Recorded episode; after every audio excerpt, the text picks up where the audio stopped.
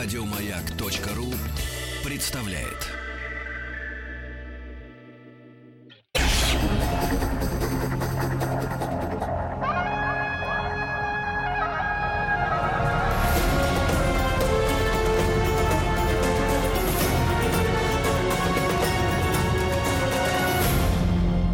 Дамасская сталь. Друзья мои, наша традиционная рубрика «Дамасская сталь». И вновь у нас в гостях после новогодних всех э, праздников, после Рождества Виктор Анатольевич Надеин Раевский. Виктор Анатольевич, очень рады вас снова видеть, в добром здравии.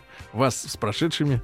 Вас также. Да, спасибо, спасибо. Кандидат э, философских наук и старший научный сотрудник Института мировой экономики и международных отношений Российской Академии Наук, а также директор Института политических и социальных исследований Черноморско-Каспийского региона. Как вы понимаете, в рубрике «Дамасская сталь» мы говорим об истории, о ситуации э, в Сирии. Да, сегодня мы поговорим об исламских или, правильно, исламистских движениях да, да. в Сирии. И вот когда Виктор Анатольевич пришел к нам в студию, говорит, что э, для этого разговора исторического есть и почва э, текущих дней, да? Вчерашние события информационный повод, как А что случилось с вашей точки зрения? Э, ну, в общем-то, конечно, казалось бы, на первый взгляд, э, турок надо, дескать, осадить Такая идея в головах исламистов, конечно, была, безусловно, потому Мы что о Турция в Стамбуле. Да, о теракте в Стамбуле.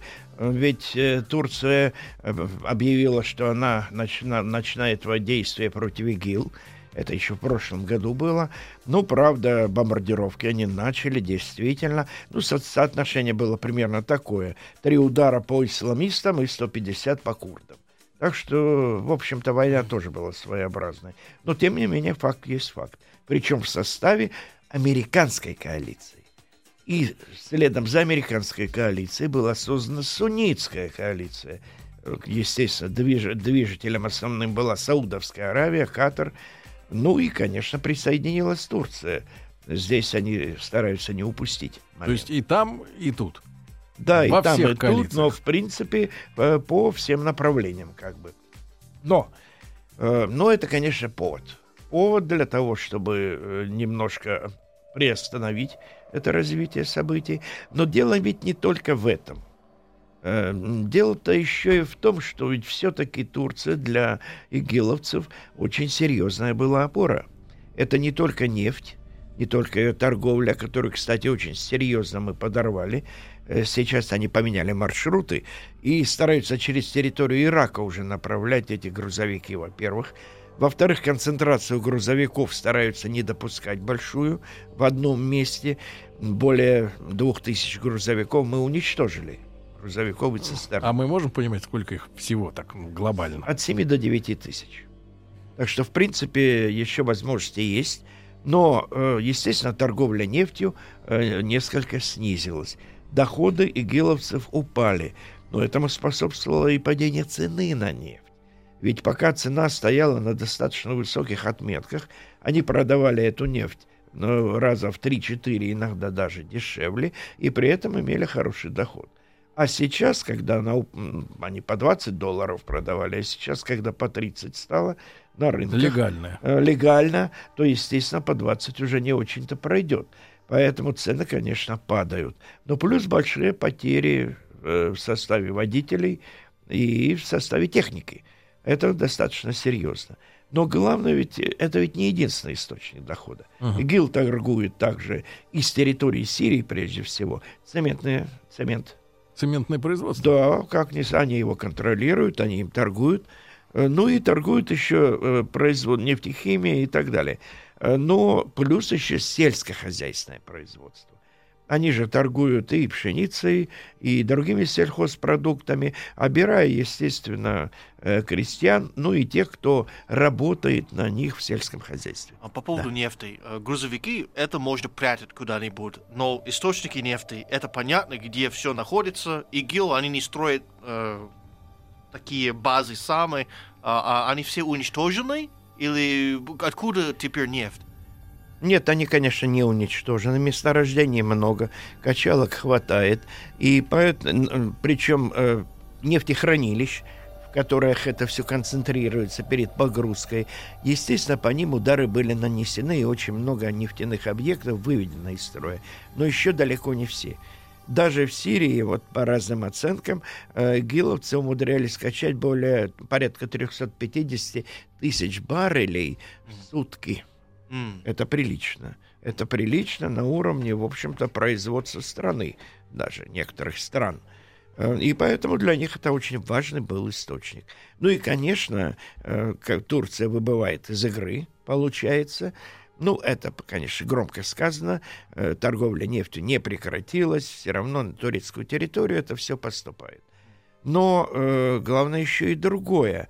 Э, в общем-то, турки попытались окоротить исламистское движение у себя внутри. Взять контроль какой-то хоть над ними.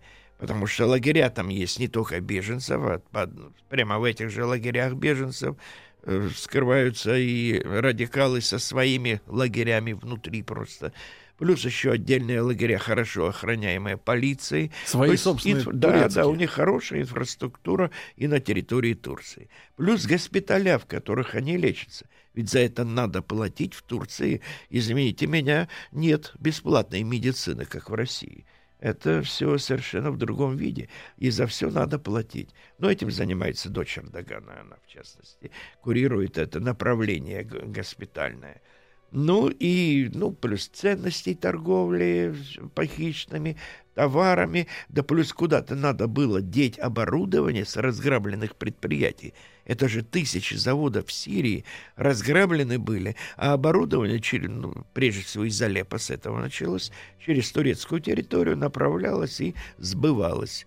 Сбывалось за рубеж. Опять же, это все, конечно, были источники дохода. А вы верите в разрушение, реальное разрушение вот этих археологических ценностей, типа Пальмиры? Или это такая бутафория для того, чтобы распродать по кускам? Коллекционерам? Ну, реально, они, конечно, наносили удары, и то, что показывалось в их же собственных видеороликах, это варварство страшное. Ну, и это разрушение, конечно, идет. Тем более, что строения в Пальмире действительно разрушенные, судя по тем кадрам, которые сейчас идут, которые были до этого. Uh-huh. Так что, в общем-то, для теракта основы были. Uh-huh. Ну, а почему сирийцы, это понятно. Сирийцы или нет, ну, так, по крайней мере, утверждают турки. Но турки не самая открытая страна в мире э, прямо скажем, десятки журналистов, которые сидят по тюрьмам в Турции или против кого еще на десятки ведутся уголовные дела. Более того, вчера после теракта они запретили публикацию любых материалов, связанных с этим терактом. Это они всегда. в Стамбуле. Это нормальное явление для Турции. В 2013 году, для когда были действия, э, вышли на площадь э, Таксим, в Стамбуле. То же самое происходило. Вокруг парка Гизи и так далее. Я находился в Анкаре. Э, и э, утречком за завтраком турецким коллегам рассказывал, проводил как бы политинформацию. О том, что, а что у них творится в Стамбуле и в Анкаре, потому что мы тоже оказали, там тоже были э, демонстрации, погромы и так далее. Почему? Потому что турецкое телевидение ничего не показало. А я смотрел Аль-Джазиру, а они турецкое телевидение. Вот была разница. Это обычное для турок явление. Причем они судят не только журналистов, но и блогеров. То есть они распространяют свою хватку э, разведкой ну, турецкой на всех практически. А что касается иностранных журналистов, их как-то работу контролируют? Ну, в общем-то, конечно, их поджимают, прижимают, но на иностранца не очень-то руку поднимешь. Все-таки как-никак приходится оглядываться на ЕС, куда хочется очень вступить или, по крайней мере, это декларируется. А для ЕС внутренняя цензура тех же блогеров это не маркер никакой, не Ну, естественно, маркер, естественно. Но Европа очень спокойно реагирует на нарушение права журналистов и права человека в Турции. Да, об этом говорится. Да, постепенно то Amnesty International, то еще кто-то выступают с заявлениями, то ПАСЕ, то Евро, по Европарламент, естественно, уже выступал с разными заявлениями, но они носят какой-то такой вот мягкий характер э, ну, как бы порицание. Uh-huh. Хотя, в принципе, то, что делается в Турции, это в Европе просто считалось бы совершенно недопустимо. Uh-huh. Так а откуда, с чего они взяли, что вот взорвавшийся человек — это сириец? Ну, видимо, э, по, э, поскольку Видимо, может быть, какие-то обрывки документов нашли. То есть, вот, а террористы, они, как правило, ходят с документами? Они же имя назвали. Uh. Террористы, да, с документами ходят. И иногда специально взорвают себя, имея документы при себе. Потому что цель теракта в данном случае это прежде всего воздействие на население и на средства массовой информации. Если о теракте ничего не появилось, извините, нет картинки, нет события. Э, так, собственно говоря, журналисты э, поговорочка есть такая старинная, но она имеет под собой очень серьезную основу. Для этого все и делается. Но если разбираться о том, кто мог устроить угу. теракт, да. ну и геловцы в данном случае взяли это дело на себя, как и стоило ожидать. Но тут же э, Эрдоган и Давут Аглу обрушились с критикой на всех остальных. Вот, мол, какая разница, все одним миром мазаны. Это и курды сирийские с их партией, это и э, аджалановцы, э, это и левые, естественно, коммунисты, э, которые выросли из так называемой революционной молодежи, Деврим Геншлик была у них эта организация. Ну и действительно, теракты у них были. Но дело в том, что курды не совершают терактов с гражданскими жертвами. Uh-huh. Взрыв смертника э, среди гражданских для курдского движения просто невозможен. Запрещено это у них. Uh-huh. Аджалан в свое время запретил, запретил женщин использовать и девушек в качестве террористов категорически, потому что, да, были случаи, когда идет нападение на полицейский конвой, человек идет на смерть. Это, да, действительно. Ну и, как правило, э, вот только такие события были. Это полицейские целью были и армейские подразделения, нападения на колонны. То есть силовые структуры, да? да? А это явно против гражданских. Здесь явно против гражданских, причем не против турецких граждан, а против иностранцев. Ясно, что никто не будет болтаться там э, на площади среди всех этих э, замечательных старинных вещей. Для турка он работает, ему некогда. Угу. А каких национальностей это коснулся? Вот немцы, да? В основном 8 немцев попали, погибло, еще двое из других государств. Э, ну и, э, и среднераненых тоже и немцы, и э, даже вот что-то, по-моему, даже кого-то румын упомянули. Э, ну, во всяком случае, достаточно широкий спектр раненых был. Но боюсь, что предотвратить такие вещи сложно потому что часто исламисты, которые не успевают переехать и присоединиться к игиловцам там, они объявляют о начале войны уже на территории Турции. Причем объявляют уже пост постфактум чаще всего. И поэтому просчитать, когда и кто что сделает, в какой стране, очень трудно. Здесь турецкая разведка тоже в сложном положении, потому что заранее заслать агента в голову каждого – потенциального экстремиста невозможно. Ну, плюс к тому еще есть и психически неуравновешенные люди.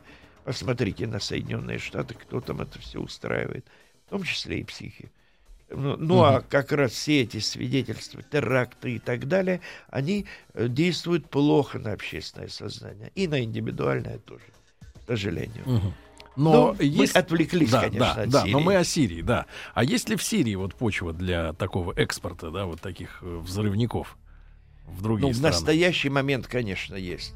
Когда половина населения, по разным данным, до 11 э, миллионов человек населения это беженцы в стране, из них порядка двух с половиной, может быть и больше миллионов за пределами страны, остальные внутренние мигранты. То есть люди, которые бежали кто на одну, кто на другую сторону, ну, чаще на, э, в районе дислокации правительственных войск, чтобы хоть иметь какую-то защиту, то э, понятно, что и питание, и питание, сама жизнь крайне тяжелая для этих людей. Ну, а когда тебе предлагают 5000 баксов в месяц, ну, трудно отказаться в такой аховой ситуации. Ну, по крайней Это мере. Это зарплата такие... рядового бойца? Ну, зарплата некоторых бойцов озвучивалась такая. Я не думаю, что всем так платят у них. Деньги, конечно, очень большие, но во всяком случае то, что платят, это действительно факт. Ну и, как видите, результаты налицо. Э, не прекращается поток, э, поток террористов. Только вчера у нас официально озвучивали данные о том, что через территорию Турции продолжается подпитка террористическими э, новыми и новыми террористами э, сирийских внутренних отрядов угу. игиловцев в первую очередь. Потому что сама остальная оппозиция уже как-то более-менее начала структурироваться. Демократические силы как у нас их сейчас называют, с которыми наша авиация сотрудничает и наносит удары по целям, которые они дают, с одной стороны. С другой стороны, исламисты как бы нейтральные, которые воюют против любых не исламистов. Махновцы. Э, за, да, махновцы, действительно. Джабхата Нусра и так далее. Ну и плюс ИГИЛ. Джабхата Нусра и ИГИЛ все-таки имеют разную позицию Джабхата Нусра, она более с националистическим уклоном. У них есть такой момент. Они, так сказать, внутри сирийские. Эм, а э, ИГИЛ это, конечно, общемировой э, халифат. То есть разница есть. Э, ну и, в общем-то, и боестолкновения между самими исламистами тоже есть периодически. А это десятки организаций. Мелких, средних, крупных. Ну и плюс гражданская позиция. Их тоже несколько, ну, десятка-два уж, по крайней мере. Угу. ну, относительно гражданская, не связанная с исламом, не бывает. Тут вопрос э, встает ведь о финансовой, э, о финансовом обеспечении всех этих организаций. Ну, понятно, там махновцы могут ограбить, правильно, напрямую. Ну, это нормально. Да, вот более-менее такие э, активисты, кто, как вы говорите, структурирован, нужно же на что-то жить, правильно? Все правильно. Ну, во-первых, конечно, зарубежная помощь. А кто, финанси... кто финансирует их? А, Саудовская Аравия, Катар в основном. Ну, плюс еще другие более мелкие. Но это финансирование не столь масштабно, как торговля нефтью. Вот где-то это, ну, 8 миллионов, там, к примеру, там, если нефть 300 с чем-то давала, там, тут, так. Угу. В общем-то, более э, не такие крупные цифры, но достаточно, чтобы купить оружие. Э, Причем каждую из этих организаций находится на коште у разных хозяев. Саудовская Аравия финансирует, по-моему, Джабхата Нусру, если не ошибаюсь. Э, Катар финансирует э, других бойцов. Э, ну, во всяком случае, они и конкурируют между собой, потому что каждый хочет иметь свое влияние, никуда не денешься. Но это стартовый вариант. Но когда захвачена территория, то это, извините, другая песня начинается. Здесь идет уже ограбление откровенное, но оно может называться налогами и так далее, ради бога, но такими непомерными, что волосы дыбом станут. Но это уже пополнение бюджета уже текущей власти, которая э, установила свой контроль. То есть бандитская организация, которая имеет контроль над территорией. Вот она и получает эти деньги. Плюс предприятия, которые работают. Прибыль, конечно, идет не в карман владельца, а ему, если что-то и достается, то по мизеру а так, в принципе, естественно, идет в карман хозяев территории. Э, ну, то есть нормальная средневековая система, угу. чисто феодального плана. Очень похожа на средние века. Как только ослабляется центральная власть, где бы то ни было причем, тут же начинает восстанавливаться феодализм. Угу. А, Виктор Анатольевич, а вот эти э, зачатки вот э, этих организаций, э, к какому периоду относятся их формирование? Э, это, конечно, ответ на сирийский социализм, на сирийский путь развития социалистический. Это 70-й год, когда к власти пришел Хафиз Асад еще. Он пришел ведь на очень серьезной волне, в отличие от тех, кто занимался чистым капитализмом и все старался подгрести под, э, э ну, под э, свободный рынок. Э, Асад был умеренным. Э, и потом это все-таки социалист по убеждениям, но он не был чужд рынка. И поэтому, хотя он и приводил в порядок планирование и так далее, именно в этот период все началось, он э, и, э, он и давал, давали военные и субсидии, субсидии частным организациям, частным заводам, фабрикам, там, компаниям разного рода, производителям. Заказы. Да. Госзаказ. Это, это и госзаказ был, это и прямая субсидия в том числе. И что к чему это привело? К подъему экономическому. И на этой волне Асад и пришел к власти. В 70-м году был переворот, естественно, ну там с демократией было все своеобразно, но это же и дало ему возможность, потом шла постоянная борьба. То они сосредотачивали э, основные накопления на государственных предприятиях, ну а это все-таки не очень эффективно, и при этом давали послабление мелким торговцам. Пока вот это было более-менее сбалансировано, страна развивалась. Но к 80-му году начались угу. проблемы. Друзья и вот 80-й вот, год и играет роль здесь. Вот мы о 80-м годе уже и поговорим в нашей рубрике «Дамасская сталь». Об истории Сирии мы говорим, да, ну и, соответственно, нити из истории идут и к сегодняшнему моменту. Виктор Анатольевич Надеин Раевский, кандидат философских наук у нас сегодня в гостях. Продолжим совсем скоро.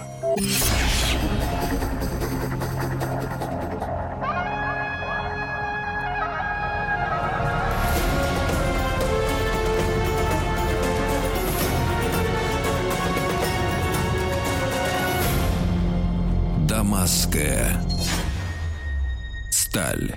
Мы продолжаем разговор с Виктором Анатольевичем Надеиным Раевским, кандидатом философских наук, старшим научным сотрудником Института мировой экономики и международных отношений Российской Академии Наук, а также директором Института политических и социальных исследований Черноморско-Каспийского региона. И вот мы говорим о настроениях внутри сирийского общества. А, и э, ключевой момент — 80-й год, да?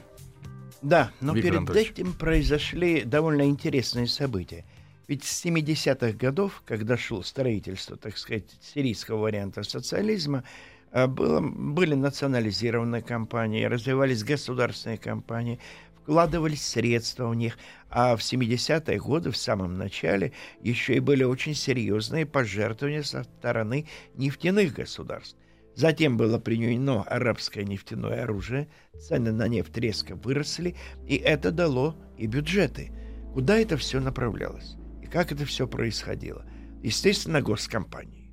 Ну, естественно, и на частный сектор. Но вот специфика частного сектора здесь была тоже своеобразной. Эм, очень много обвинений было в адрес правительства тогдашнего, что оно как раз э, слишком позволяло хорошо зарабатывать на этом частным компаниям. Причем э, многие из них руководимы были алавитами и владели ими алавиты.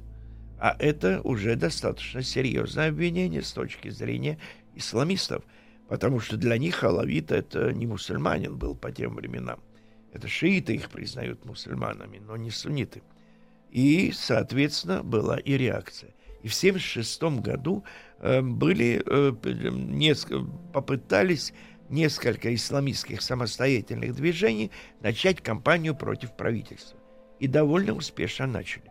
Было убито несколько правительственных чиновников достаточно высокого ранга, то есть уже террор начался, достаточно серьезный. Целенаправленный, Но, да? Да, причем это был 77-78 год. Они выбивали как бы руководство той же партии БАС в том числе. Ну и, э, соответственно, как, э, как могла э, власть действовать? Она занималась репрессиями. То есть взаимное удовольствие было с обеих сторон. Но у власти выхода действительно другого тогда не было. Ну и потом на Востоке не принято мягко с противниками обращаться. И к 80-му году здесь действительно полномасштабная гражданская война развернулась с исламистами, правительственных войск и полиции и так далее. И про произошли еще весной 80-го года в Халебе, Хаме, Хомсе, известные нам опять созвучные имена, названия городов, да. хорошо звучащие сейчас. Это были столкновения уже между правительственными войсками и мятежниками. Вооруженные мятежники. Оружие поступало. Но э, ведь э, здесь ведь было много и другого. Э, было и то, что, в общем-то, ситуация в мире, в регионе была тоже своеобразная. Как не поддержать исламистов, э, если они выступают против просоветского режима? Угу. Ну, сами понимаете, естественно, арабские э, товарищи с научением, естественно, и американским, они за этим тоже тщательно следили достаточно. Центральные власти попытались как бы примирительные жесты сделать некоторые, ну, разрешили э, какие-то ради какие-то собрания, э, в общем-то. Ну, уже, в общем-то, э, можно было э, организации какие-то регистрировать, но э, проходит несколько месяцев, и все равно объявляется преступлением само членство в организации братьев-мусульман. Угу. А именно братья-мусульмане и были, в общем-то, общеарабским, основным исламистским центром Сирии они тоже действовали, как и в Египте. Вот так, собственно говоря, это все проходило. Но э, попытались исламисты и объединиться. Вот группа влиятельных исламистских деятелей, именно религиозных деятелей, она попыталась создать исламский фронт для координации деятельности оппозиции баасистам. Именно баасистам, то есть против э, социалистов арабских все и было на, направлено. Но это все не так легко было сделать.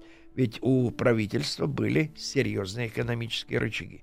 Правительство тут же укрепляет государственные компании, увеличивает зарплату в компаниях государственных, и это, естественно, отбивает, э, выбивает почву uh-huh. из-под действий исламистов. Это крайне интересный момент был. Ну, э, в общем-то, частная компания при этом тоже обложили повышенным налогом э, для того, чтобы как-то поддержать государственный сектор. А это, в свою очередь, вызывает недовольство частных компаний. Угу. И мы получаем в серии «Восстание» в 82 году. Именно «Восстание»? Именно «Восстание». Уже серьезное городское восстание. Ну и, ну, как всегда, опять же, хорошо нам известные э, города. Э, надо сказать, что в эти... Э, это был город Хама. Вот именно там произошел открытый мятеж против правительственных войск и правительства. Причем власти действовали быстро, войска были стянуты, и мятежников подавляли силой, жестко, репрессивно и мощно. Погибших от 17 до 40 тысяч человек. Это, согласитесь, очень серьезные результаты.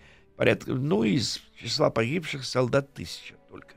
То есть больше страдали, конечно, исламистские отряды и, скорее всего, и мирные жители. Город очень серьезно разрушили при этом – Угу. Вот, собственно говоря, такая, э, такая крайне, э, крайне неприятная вещь была для Сирии уже давно. Это не первая гражданская война, просто масштабы были.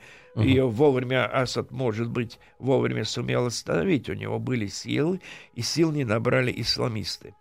Э, ну, надо сказать, что именно тогда был создан Национальный союз за освобождение Сирии. Угу это а были ли и исламский фронт. А были ли тогда, вот, как мы сегодня уже говорили, э, как гражданские оппозиционеры уже? Ну, гражданские они условно, потому что, в общем-то, никто э, даже объявить о том, что ты не веришь в Аллаха, ну, это же какой грех и преступление. Поэтому таковых, э, в общем-то, не просматривалось. Э, я что-то не слышал о том, чтобы кто-то из неверующих возглавлял хоть одну какую-то организацию политическую, подпольную угу. или государственную в этой стране. Но это просто как-то не ложится в местный менталитет. А как реагировал ООН на вот эти события в городе? Это внутреннее событие, в них особо не вмешивалось. И потом, вы понимаете, у ООН тоже было проблем хватало. Ведь вспомните международную ситуацию. 79 год. Исламская революция в Иране попытка экспорта революции. Э, опять же, Ливан. Ведь э, вот то, о чем мы сейчас говорим, 76 год создания исламистов, но 75 год это начало войны в Ливане гражданской. И она шла 15 лет до 90-го года. А сирийские войска там появились в 76 году. Э, ну, естественно, в гражданской войне сирийцы поддерживали э, не христиан-маронитов и не мусульман-суннитов – они, конечно, поддерживали э, тогдашних, э, так, была тогда организация Амаль, э, ну, Надежда, это организация мусульман-шиитов. Э, и они, конечно, поддерживали своих по большей части. Но смогли они все-таки, поскольку э, все-таки власть не чисто шиитская, э, в Сирии эта страна многоконфессиональная, и это сумели позиционировать власти сирийские, они смогли выступить как бы и нейтральной силой там, э, умиротворяя всех и вся, и стараясь с ними договориться. Угу. И действительно, э, войну немножко притушить удалось, но все равно 15 лет это заняло. А наша позиция Советского Союза тогда? Ну, советская позиция была тоже своеобразная. Мы рассматривали э, вообще ливанскую ситуацию, например, с точки зрения марксизма-ленинизма.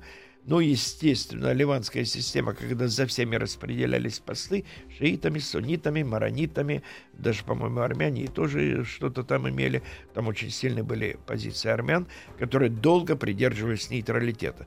Их пытались привлечь на свою сторону и марониты, с одной стороны, и, э, и мусульмане с другой стороны, но армяне долго свои кварталы охраняли сами и не присоединялись ни к кому но потери тоже несли. У сирийцев же тоже и армяне жили, и тоже, в общем-то, вот это влияние... Ну, мы говорили, это наследие как раз турецких да, событий. Да, турецких событий. И э, при этом, э, сами понимаете, это же район Латакии, э, прилегающий к Латакии район. А это значит, что там все-таки, э, в общем-то, это, э, так сказать, stronghold, ну, базовый район для алавитов. Угу. Все-таки наибольшее количество алавитов и государство алавитов там существовало. Это именно район вокруг Латаки. Угу. Крайне серьезное явление. После вот этого подавления, да, с этим э, там, многочисленными жертвами, там десятки тысяч человек, как развивалась ситуация у них? Ну, попытались они, конечно, политически что-то все-таки сделать. Это как раз Национальный союз за освобождение Сирии, куда и вошел Исламский фронт. Они потребовали, требования выставили правительству, э, ну, естественно, демократизация, естественно, не э, такой упор на государственную собственность, как это было, э, больше дать возможность частной инициативе, ну, прежде всего, мелкие и средние торговцы. Для Арабского Востока это крайне важный момент, потому что это основной вид бизнеса, базар, угу. вокруг которого концентрируется очень много в экономике любой э, мусульманской страны, арабской в том числе. Не ну, производство, да, именно торговля. Э, в общем-то так. Но хотя в Сирии уже, в общем-то, появились и предприятия, крупные предприятия, э, советская помощь была. И мы, конечно, рассматривали вообще все события, которые мы проходили, как борьба э, с феодальным прошлым, потому что для нас, для Советского Союза, это были, конечно, э, остатки феодализма, которые действительно выражаются в действиях исламистов, то именно так мы это все рассматривали. Но как мог Советский Союз рассматривать? Ну, естественно, не в пользу религиозных организаций. А, э, Виктор Анатольевич, а какое количество населения вот э, это оппозиционное движение э, во всех проявлениях касалось в Сирии? Вот какую долю народа? Ну, вы понимаете, про... понимать-то. Провести-то подсчет достаточно сложно. И потом население было где-то вдвое меньше, чем сейчас. Население росло достаточно быстро, и это тоже проблема. И, э, в общем-то, поддержку оказывали исламистским движением. Это мелкий средний бизнес, мелкие торговцы, вот тот самый базар как раз, uh-huh. раз они, ну, крупные предприятия государственные, конечно, не оказывали, там это все проправительственные силы, Э, концентрировались здесь. Ну и деревня, конечно. Сирийская деревня, тоже мелкий производитель. Там правительство выловит еще и такие вещи, как придавить мелкий бизнес. Э, разреш... Разрешение на импорт. Угу. Чтобы все покупать только э, согласовав с Министерством внешней торговли, получив лицензию и так далее. То есть контроль. бюрократический, э, бюрократический контроль усиливался. Это замедляло развитие бизнеса и, и вызывало массовое недовольство. Именно среди вот этого, ну, как бы среднеторгового слоя. Ну, к средним слоям западным это все не относится крайне относительно. Здесь характеристика слоя самого немножко другая. Угу. Э, другие производители. А вообще в Сирии есть так называемые рядовые граждане какие-то? Или вот э, все общество стоит, одни торгуют, другие на предприятиях? Рядовые граждане есть. Это, конечно, сельскохозяйственный производитель э, прежде всего. Это, конечно, рабочие предприятия, это действительно рядовые граждане. Но, конечно, сфера услуг, а именно торговля – в любой из этих стран арабских она занимает очень большой процент экономики. И, э, конечно, и именно и в том числе и базар, так сказать, и тут, когда идет ориентировка на эти силы, когда правительство действует им как бы в помощь, тогда и недовольство не возникает. Ну а тут, опять же, идея построения социализма, она в общем-то, заставляла идеологические вещи какие-то тут э, выпрямлять несколько в ином направлении. Мы Плюс. Сирия присоединилась еще к э, в поддержку Ирана высказывался. Мы после Значит, короткой паузы э, с Виктором Анатольевичем поговорим, влиял ли на курс э, сирийского руководства во внутренних экономических делах, ну, какие-то, влияли ли какие-то рекомендации со стороны Советского Союза, да, или сами они до всего до этого додумались. С Виктором Анатольевичем э, Надеяным Раевским, кандидатом философских наук, мы продолжим разговор. Друзья мои, если не успеваете в прямом эфире послушать «Дамасскую сталь», тогда сделайте в любое удобное для вас время на сайте радиомаяк.ру.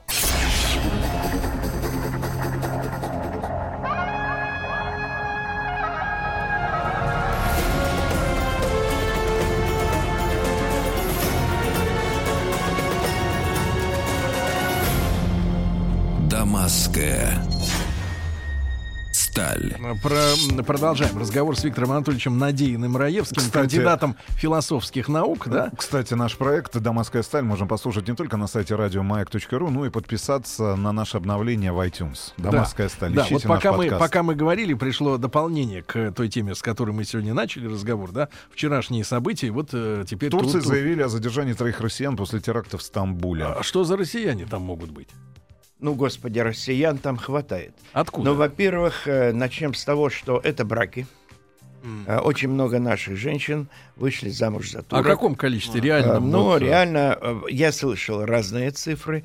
И 100 тысяч официальных браков, и 200. Ну, а всего порядка 300 тысяч человек. А вы скажите, что вот нашу женщину, ну, я не имею в виду и русскую, Они и, сидят и российскую. и ждут принца, и, и турецкие принцы у нас был... их ищут. Нет, у нас была история вот в ближнем, ну, таком относительно ближнем круге, круге да, когда дама э, замужняя съездила э, в Турцию, угу. и там ее как следует отмассировал массажист, после чего она сбежала от мужа здесь и, э, значит, э, в по уши, как она объясняла, влюбившись, уехала жить э, к турку. А вообще, в принципе, вот чем, чем берут господа? Или вот у наших женщин в крови вот эта вот э, восточная, так сказать, культура? Ну, дело в Потрясти том, что... кольцами на животах. Да. Э, мужчины, э, может быть, более яркие, нежели наши опять же, красивых мужчин. На меня много. посмотрите, Сергей. Ну, с женщинами немножко Не могу сложнее. на вас женским взглядом посмотреть, извините. красивых Богу. турчанок несколько меньше, чем у нас красивых русских. Это мое впечатление личное, не оскорбление туркам. А вот, ну там смешанная нация, за те столетия, в которые они брали жен из славян, из Кавказа и откуда только угодно, у них, конечно, в общем-то, кровь очень обогатилась генетически. Ну, наши женщины говорят, что они любят не глазами, а ушами, а в принципе... Вот, ну, или, или умеют, врут, наверное, Умеют конечно. ухаживать, они умеют, конечно. Потом они же не пьют. Для а, них семейные ценности это очень высокий пошиб, не высокий пьют. уровень, да.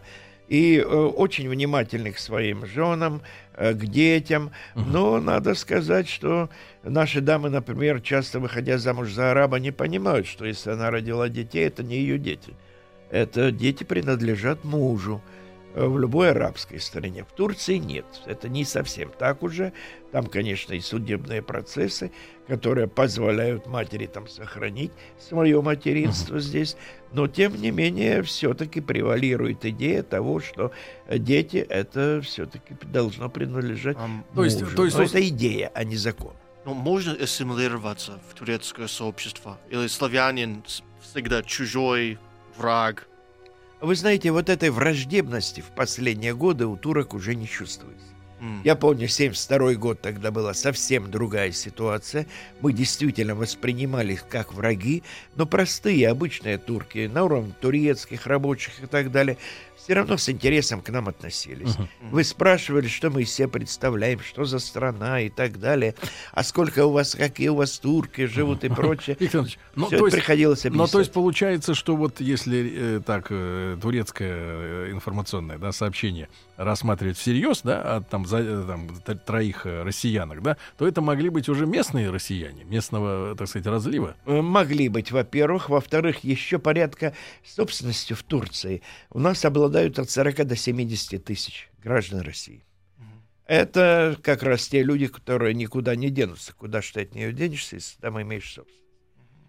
Это Понятно. тоже интерес, категория важная. Да плюс еще туристы, которым не разрешено там быть. Но ведь они далеко не все прибывают с туристическими группами. Попасть в Турцию могут и без туристической группы, индивидуально. Понятно. У кого-то там бизнес, угу. у кого-то просто желание отдохнуть но по-прежнему, в общем-то, там россиян много. Виктор Анатольевич, так вот, возвращаясь да, к э, теме э, маневров политических, э, кто же все-таки э, сирийское руководство ну, вот, уговаривал э, бороться с вот с этими мелкими собственниками, да, там, торговцами теми же, э, ну, строя социализм? Это были наши э, рекомендации или это местное, как бы, такое вот изобретение? Ну, это изобретение практически всех, кто занимается строительством социализма. Есть определенный марксистский набор догм, борьба э, с, мелким, э, с мелким укладом, с мелким собственником, как говорил Ленин, э, мелкая буржуазия ежеминутно ежечасно рождает капитализм. Вот, собственно говоря, из этого постулата исходили. Uh-huh. Это, во-первых, ну, все же читали эти книги. Конечно, они э, способствовали, они, конечно, изучали со своей точки зрения это все, стараясь приспособить под ислам. Э, но сирийцы были не первые в этом. А они не понимали, и, что это и есть опора и, вот, э, ну, оппозиции, дело, получается? Ну, в общем-то, до этого надо было еще додуматься. Только конкретные результаты действий привели вот к такому положению вещей. Видимо, изначально не было это просчитано. Ну и поэтому пришлось силовым методом подавлять э, то, что натворили политическими, политическими средствами. Ну что поделаешь, вот такое первое строительство, по-другому у них никак не получалось. Угу. Но сказать, что из Москвы им говорили, что вот давайте, э, давайте подавляйте ваших мелких собственников, было бы совершенно неправильно. Такими э, мелкими подсказками наши не занимались, но когда предоставляли средства э, на строительство заводов каких-то, фабрик, когда технику поставляли под эти заводы, фабрики, это ведь мы сейчас ничего не поставляем. Но, пожалуйста, в Турции я массу видел станков, машин, оборудования еще в 1972 году советского производства – Причем очень хорошая техника была. Кроме, конечно, электрики. Электрика была паршивенькая. Тот, кто успевал заменить ее на западную, вообще не имел проблем, потому что металл у нас прекрасный, и железо сделано, скомпоновано умно, с запасом прочности. Все было там. И то же самое было и в Сирии. Э, Причем, э, учитывая то, что и наших советников в армии сирийской было очень много, Э, по-русски говорили в Латаке в любом магазине, это 75-й год. Серьезно? Да, без вопросов. Даже мальчишки, которые там э, что-то у тебя выпрашивали, понимали, э, понимали, понимали почему слова, нельзя. Почему нельзя и что, соответственно, отойди, мальчик. Удивительно. А насколько, кстати, для араба выучить русский трудно? Э, ну, это нужно влезть, так сказать, в арабскую шкуру. Э, конечно, язык очень серьезно отличается. Русский вообще относится э, к категории самых тяжелых. Ну, одних из самых сложных. Ну, китайский ну, посложнее, наверное. Китайский считается сложнее. Ну, и русский тоже большие проблемы создает. Ну, а затем, следом за русским, извините меня, языки уральской, алтайской семьи, это тоже достаточно серьезно. А это турецкий тот же. Угу. Так что там, там для русского выучить турецкий, например, очень тяжело. Так что свои проблемы есть, совсем другой подход. Э, к языку, философия языка другая. Да, Виктор Анатольевич, мы вас благодарим за интересный, как всегда, рассказ. Да, продолжим, я думаю, через неделю, да, при да, а, обоюдных да. возможностях. Виктор Анатольевич Надеин Раевский нас сегодня продолжал знакомить э, с историей современной Турции. Мы э, Вы поговорили, в, да, 80, ой, прошу, прошу прощения, Сирии, да, 80, ну и Турцию тоже подспудно обсуждаем. И куда же деваться от соседа? Кандидат философских наук и старший научный сотрудник Института мировой экономики и международных отношений отношений Российской Академии Наук, а также директор Института политических и социальных исследований Черноморска-Каспийского региона. Ребята, вам всем хорошего дня, берегите себя от снегопада, до завтра, пока. Еще больше подкастов на радиомаяк.ру